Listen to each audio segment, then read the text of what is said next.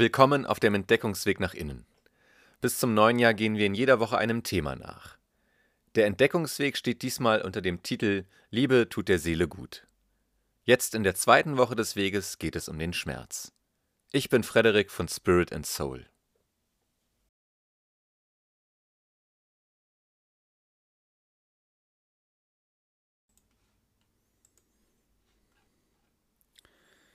Euch etwas über den Schmerz zu erzählen, ist nicht so einfach.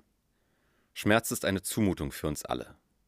Schmerz wird intensiv erforscht und bleibt an einigen Punkten doch ein Rätsel.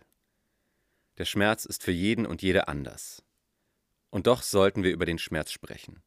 Wir sollten darüber sprechen, wenn uns etwas wehtut, wenn wir gekränkt oder unsere Grenzen verletzt werden. Der Schmerz ist Teil unserer Lebendigkeit. Wir haben Grenzen von Körper und Seele, die diese Lebendigkeit in sich bergen. Der Schmerz ist ein Alarmsignal, das erklingt, wenn diese Lebendigkeit bedroht wird. Leider kann ich kaum für euren Schmerz sprechen.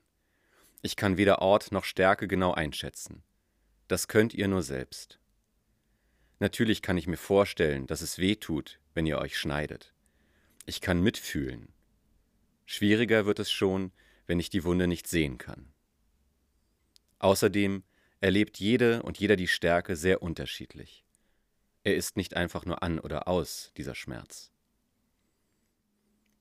Um der Komplexität des Schmerzes auf die Spur zu kommen, nehme ich mich einmal selbst als Beispiel und beschreibe einen sehr verbreiteten Schmerz, den Kopfschmerz, so wie ich ihn selbst oft erlebe. Im Kopf spüre ich es, oft hinter dem linken Auge. Etwas ist nicht in Ordnung. Der Ursprung liegt aber nicht im Kopf. Das merke ich, wenn ich dem Schmerz nachspüre. Vom Auge zur Schläfe, zum Kiefernmuskel, in den Hinterkopf, in den Nackenmuskel und in die Schulter hinein. Muskel und Nerv, verkrampft, im Abwehrkampf, unkontrollierbare Kontrolle. Ich kann diesen Muskel nicht lösen. Teile meines Gehirns sind überreizt. Das Zentrum der Sinne meldet potenzielle Gefahr. Ich muss mich beruhigen, ich rede mit mir selbst. Alles ist okay. Atme. Du bist hier sicher. Es kann dir nichts passieren. Manchmal gelingt es mir dadurch, diese Spannungen zu lösen und der Schmerz verschwindet. Ab einem bestimmten Schmerzlevel kann ich die Blockade jedoch nicht mehr aufheben. Die Schulter wird taub und der Schmerz im Kopf wird unerträglich. Dann greife ich zu Schmerzmitteln, die jedoch auch manchmal zu spät kommen. Der Schmerz signalisiert mir, Stopp, etwas ist nicht in Ordnung.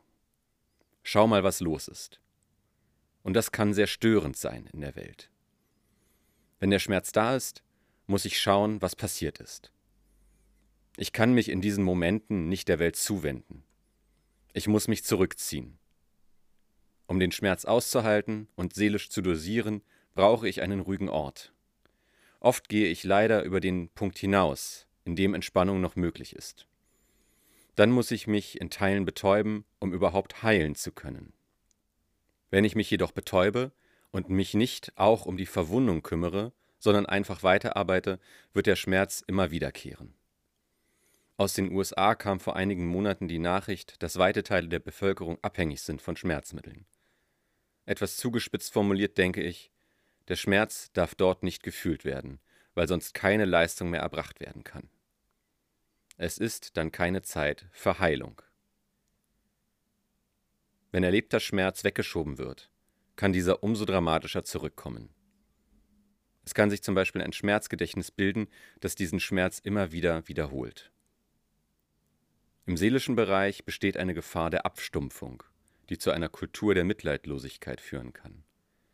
Vieles, was wir an Gewalt erleben, hat seinen Ursprung meines Erachtens in längst vergessenen, ja verdrängten Schmerzen und immer noch offenen Wunden.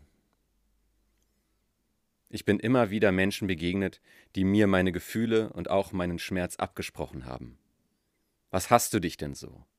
Das war doch gar nicht so schlimm. Diese Worte hören Kinder und vor allem Jungs heute noch. Ein Indianer kennt keinen Schmerz, hat mein Opa immer gesagt. Dabei wusste gerade er, der den Zweiten Weltkrieg als Soldat erlebt hat, was Schmerzen sind. Wer berührbar ist, kann Liebe empfangen, aber auch Schmerz erleiden. Wer der Welt in Liebe mit offenen Armen gegenübersteht, kann auch von ihr verletzt werden. Aber nur so ist auch echtes Mitleid möglich. Es ist die Balance und es ist ein Lernprozess, der viel Mut und liebevolles Erleben von außen braucht. Ich weiß, das ist schnell gesagt. Und ich weiß auch, dass es Schmerzen gibt, bei denen nur noch die Betäubung hilft, weil die Krankheit zu schwer oder die Verwundung zu groß sind. Ich bin froh, dass es so etwas wie eine schmerzfreie medizinische Versorgung bis zum Tod gibt. Ich bin dankbar für die Menschen, die in Hospizen anderen Menschen zur Seite stehen und bewundere jede und jeden Angehörigen, der oder die sich um ein schwer krankes Familienmitglied kümmert.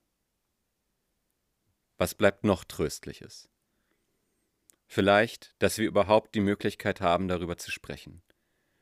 Dass wir genug sicheren Raum und Ressourcen um uns haben, um überhaupt an Heilung oder Schmerzlosigkeit zu denken. Vor drei Generationen wäre das in breiten Teilen der Bevölkerung nur schwer vorstellbar gewesen. Und wende ich den Blick sogar an die Welt, spüre ich, welches Privileg ich hier habe. Schmerz gehört mit zu den unangenehmsten Bedingungen des Lebens. Letztendlich ist es für mich etwas tröstlich, dass Gott weiß, was Schmerz ist und mich nicht verlässt, sondern in den ganz schweren Momenten die Tür zu meinem Schutzraum schließt und sagt, ich warte auf dich, egal wie lange es dauert. Sag, wenn du mich brauchst, um dir zumindest die Angst zu lindern. Wir sind gemeinsam auf dem Entdeckungsweg nach innen unterwegs. Wenn dir der Impuls gefallen hat, dann lass uns doch gerne ein Like da und abonniere unseren Kanal, um auf dem Laufenden zu bleiben. Ich bin Frederik von Spirit and Soul. Mehr findest du unter www.spiritandsoul.org Entdeckungsweg nach innen.